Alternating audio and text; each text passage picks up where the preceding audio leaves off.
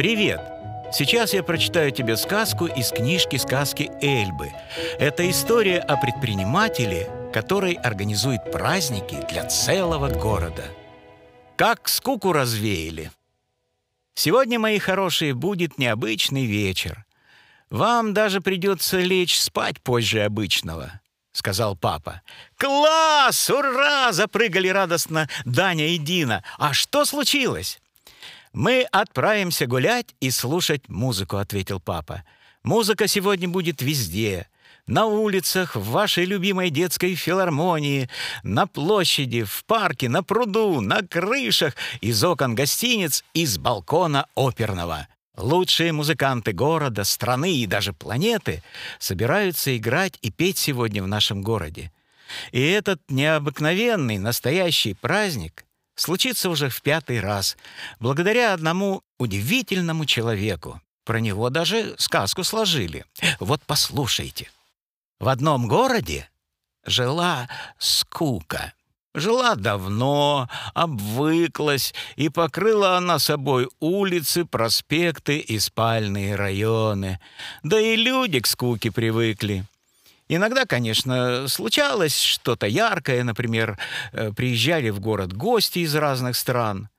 Например, посмотреть, как мячики ногами пинают. Но это яркое быстро заканчивалось потому что скука, прятавшаяся от шума, опять выбиралась наружу и снова накрывала собой город. Если присмотреться, то даже уличные фонари в городе горели скучно, как сквозь матовую пленку. Власти города о скуке даже не догадывались. Трудно увидеть то, к чему ты привык с детства. Поэтому скука заходила в кабинеты и на совещания совершенно свободно, даже принимала участие в принятии решений. Поэтому и городские праздники, которым надлежало быть веселыми, делались скучными. Все давно привыкли к такой жизни, даже не мечтали, что можно жить совсем иначе. Но один человек в этом городе захотел все изменить, и он смог. И вот однажды скука, проснувшись и выглянув наружу, поняла — происходит что-то не то. Это ее встревожило, и полетела она по городу проверить. Так и есть.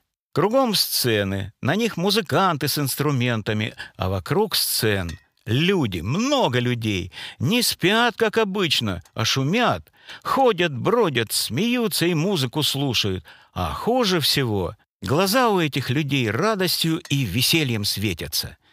Огорчилась скука, села на набережной на бортик, ногами серыми в воде болтает. А видно ей и одиноко. Даже не заметила, как подошел к ней веселый человек, глаза у которого не просто светились, а сияли. Поняла скука, что этот вот сияющий все и придумал, развеял ее власть надулась, насупилась.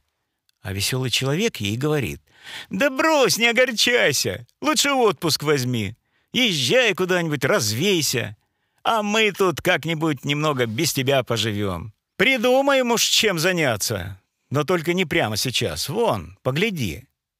Посмотрела скука, над городом солнце встает, светит, а на площади люди, много людей, и у каждого зеркальце так стало светло, как будто в каждом человеке расцвело что-то самое яркое. «Правда красиво?» — спросил ее веселый человек. «Правда», — честно ответила скука и подумала. «А может и правда в отпуск развеется?» И, и развеялась. Здорово, что дослушал, дружок. В сказках Эльбы еще много историй про интересных и смелых людей, которых называют предпринимателями. Бумажную версию книги с картинками можно заказать по ссылке в описании.